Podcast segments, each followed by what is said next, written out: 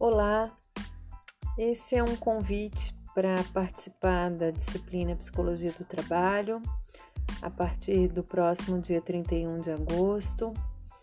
E nessa disciplina é, discutiremos um pouco sobre a centralidade do trabalho na vida social, a maneira como a gente se organiza em torno do trabalho, como que o mundo do trabalho se apresenta sobretudo nos últimos 30, 40 anos, ou seja, qual é a morfologia do trabalho na contemporaneidade.